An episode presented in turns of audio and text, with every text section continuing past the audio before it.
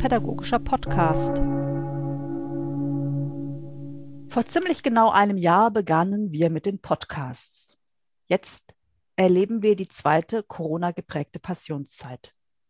Auf der einen Seite gibt es die Hoffnung auf ein Ende der Einschränkungen, auf der anderen Seite wird immer sichtbarer, welche Schäden und Folgen der Lockdown hatte und hat.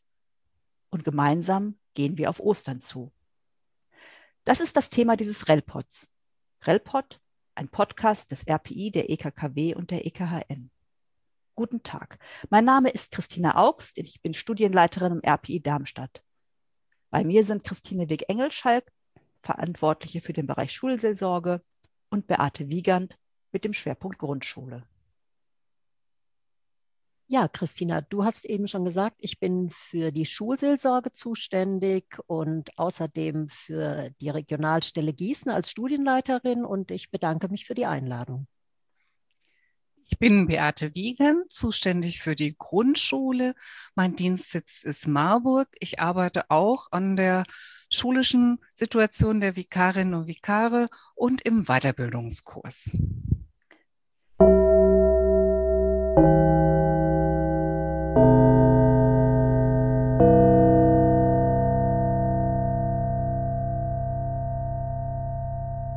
Meine erste Frage geht an euch beide.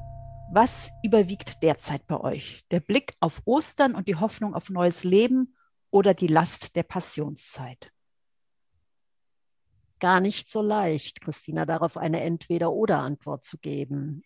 Ich habe mich im letzten Jahr sehr viel mehr als vorher damit beschäftigt, dass Menschen Gott in erschütternder Weise als abwesend erleben, weil alles durcheinander geraten ist. Menschen müssen viel zu früh und einsam sterben und diese Situation macht uns alle so hilflos und einsam, auch Kinder und Jugendliche. Gleichzeitig freue ich mich sehr an der Hilfsbereitschaft, an der Solidarität, all den vielen neuen Ideen, an Spaziergängen mit Freundinnen und Freunden in der Frühlingssonne. Und nicht zuletzt an der Hoffnung auf gemeinsames Singen, Essen und Feiern.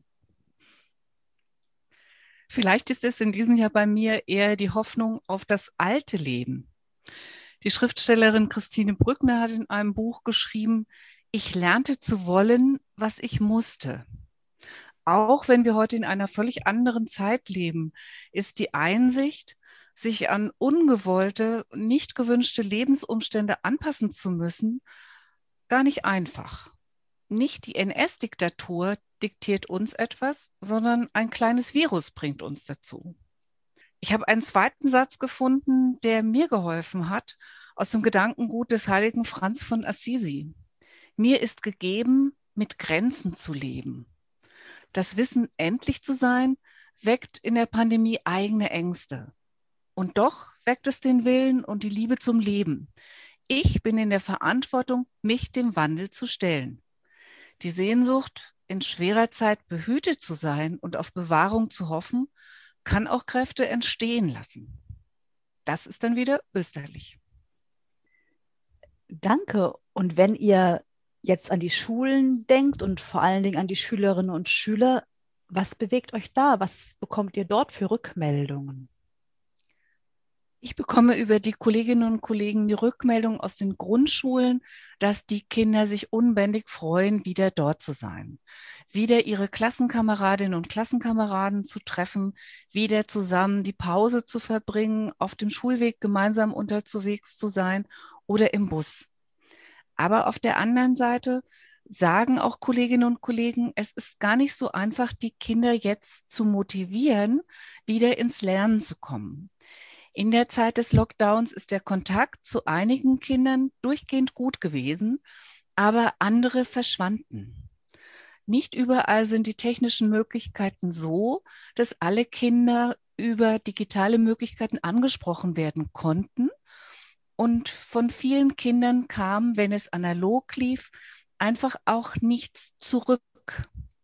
Und auf diese Kinder achten jetzt die Kolleginnen und Kollegen besonders.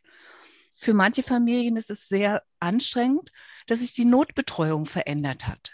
dass ihre Kinder jetzt zehn Wochen in der Notbetreuung waren, die Eltern aber jetzt einen Nachweis brauchen ihrer eigenen Berufstätigkeit und Bedürftigkeit und Kinder plötzlich, die jeden Tag in der Schule waren, jetzt eben nicht mehr jeden Tag in der Schule sein dürfen und dass die Kinder stark verunsichert.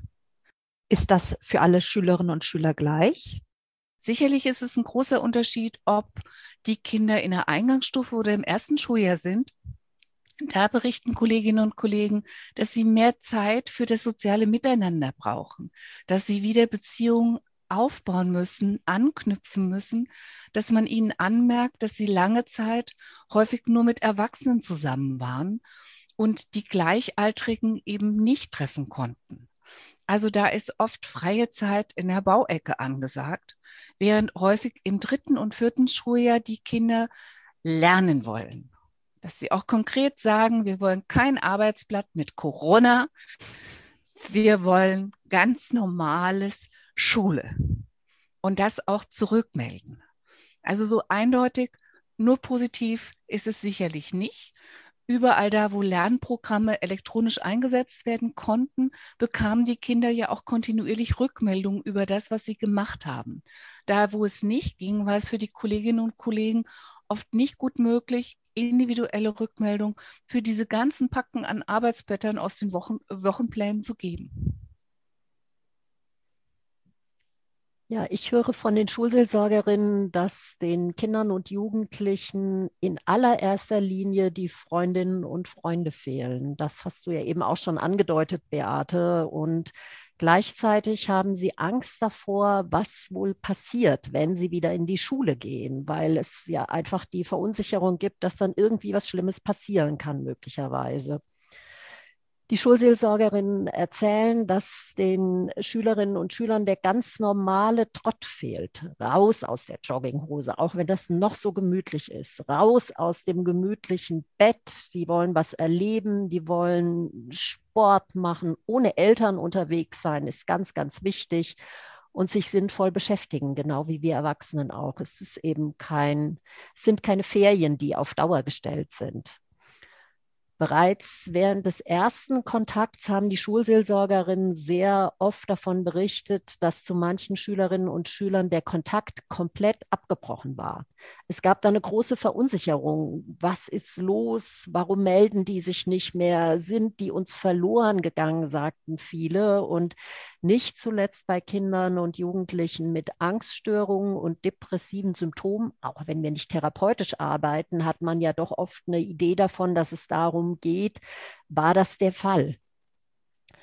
Für diese Schülerinnen und Schüler ist es gar nicht so einfach, den Kontakt aus eigener Energie wieder aufzunehmen ihnen fehlt diese selbstverständliche Nähe, die in der Schulseel die die Schulseelsorge geradezu ausmacht, nicht nur die sonst möglich ist, sondern dass Schulseelsorge an die Schule angebunden ist, hat ja seinen Grund gerade darin, dass man sich zufällig über den Weg läuft und sehr, sehr niederschwellig miteinander sprechen kann und sich nicht irgendwo auf eine Liste setzen lassen muss. Eine Schulseelsorgerin hat es sehr schön formuliert in ihrem Jahresbericht. Sie schrieb, wie kann es gelingen, aus der Distanz Nähe herzustellen?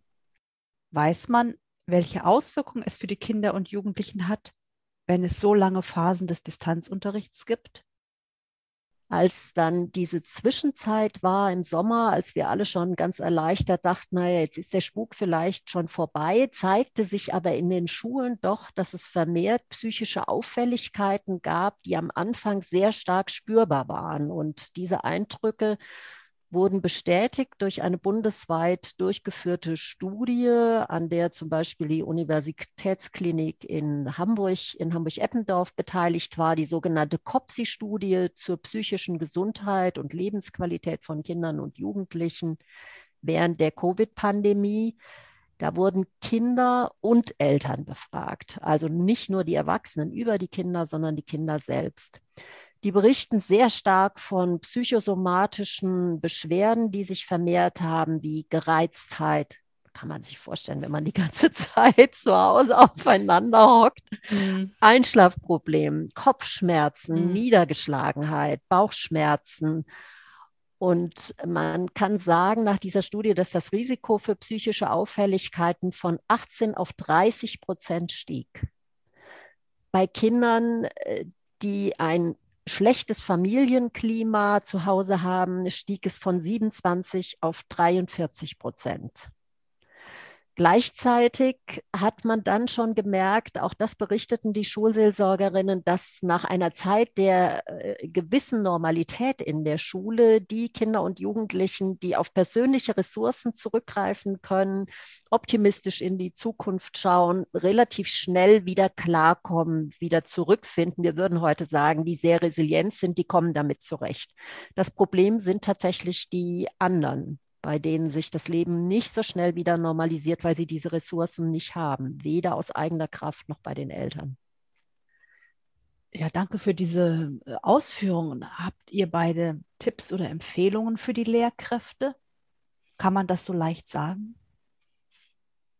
Leicht sicher nicht, aber in Bezug zur Jahreslosung barmherzig zu sich selbst zu sein, sich in dieser Situation jetzt nicht zu überfordern, sondern damit zu leben, dass nicht klar ist, wie es weitergeht. Dass die Unsicherheit, wie der Unterricht organisiert wird in den nächsten Wochen, einfach alle Schulen, alle Schülerinnen und Schüler gleichermaßen betrifft. Und dass jetzt die Balance zwischen Wünschenswerten und Möglichen gesucht werden muss.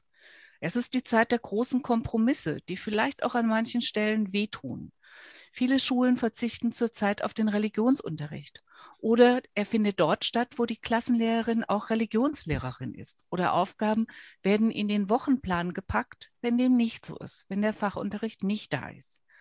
Da ist die Zusammenarbeit innerhalb des Kollegiums sehr, sehr hilfreich und kann stark stützen.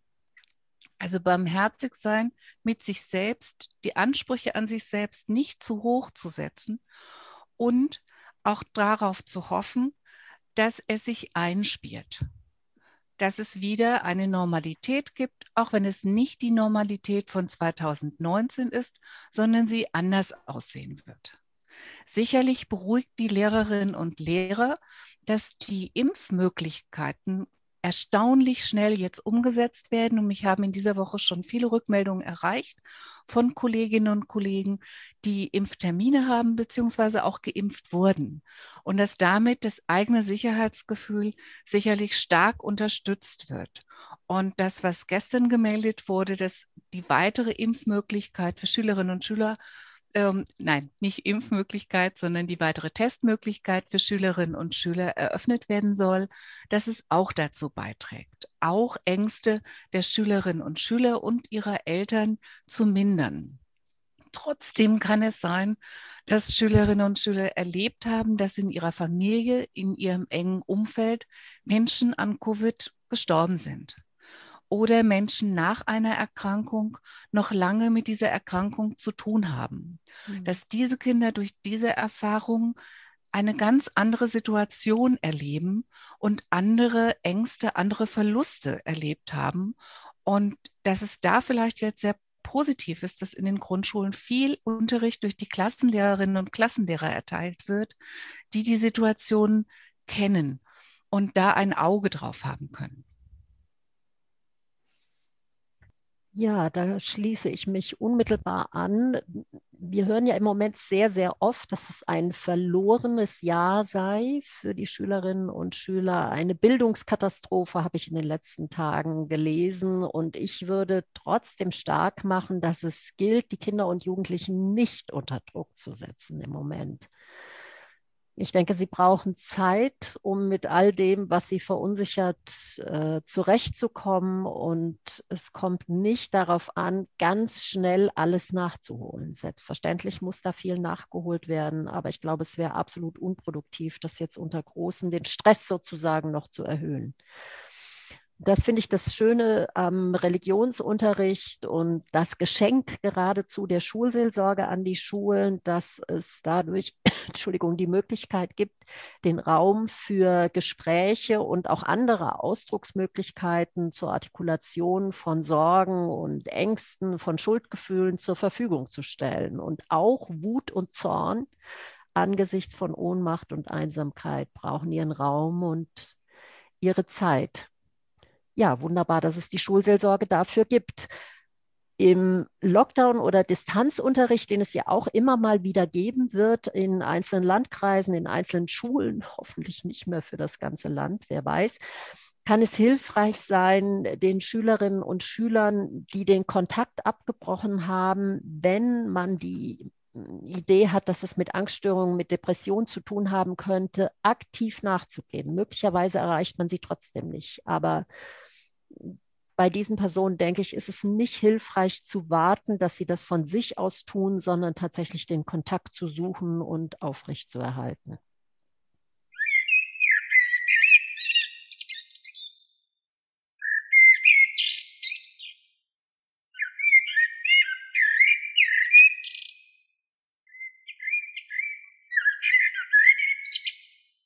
Liebe Beate, letztes Jahr im Podcast hast du uns von deinen Osterbräuchen erzählt. Gibt es etwas, was du dir in diesem Jahr für Passionszeit oder Ostern vorgenommen hast? Ja, aber modifiziert. Im letzten Jahr habe ich am Karfreitag mich zurückgezogen und habe sehr viele Briefe geschrieben. Und in diesem Jahr, glaube ich, reicht mir das nicht. Ich möchte telefonieren, ich möchte die Menschen hören. Durch die erzwungene soziale Distanz ähm, ist es mir viel wichtiger geworden, auch Stimmen zu hören, Stimmungen zu hören und die Bedeutung dessen, ich schreibe und bekomme irgendwann eine Rückmeldung, ähm, das ist mir in diesem Jahr zu wenig. Ich möchte es in diesem Jahr direkter.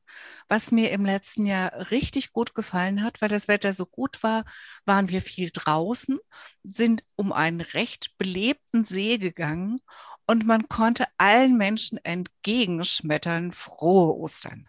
Und das werde ich bestimmt wieder machen. Das habe ich sonst noch nie so gemacht, weil Ostern auch stärker familiär besetzt war und man gar nicht so viel draußen war und hat Kontakt mit Menschen, die man vielleicht überhaupt nicht kennt.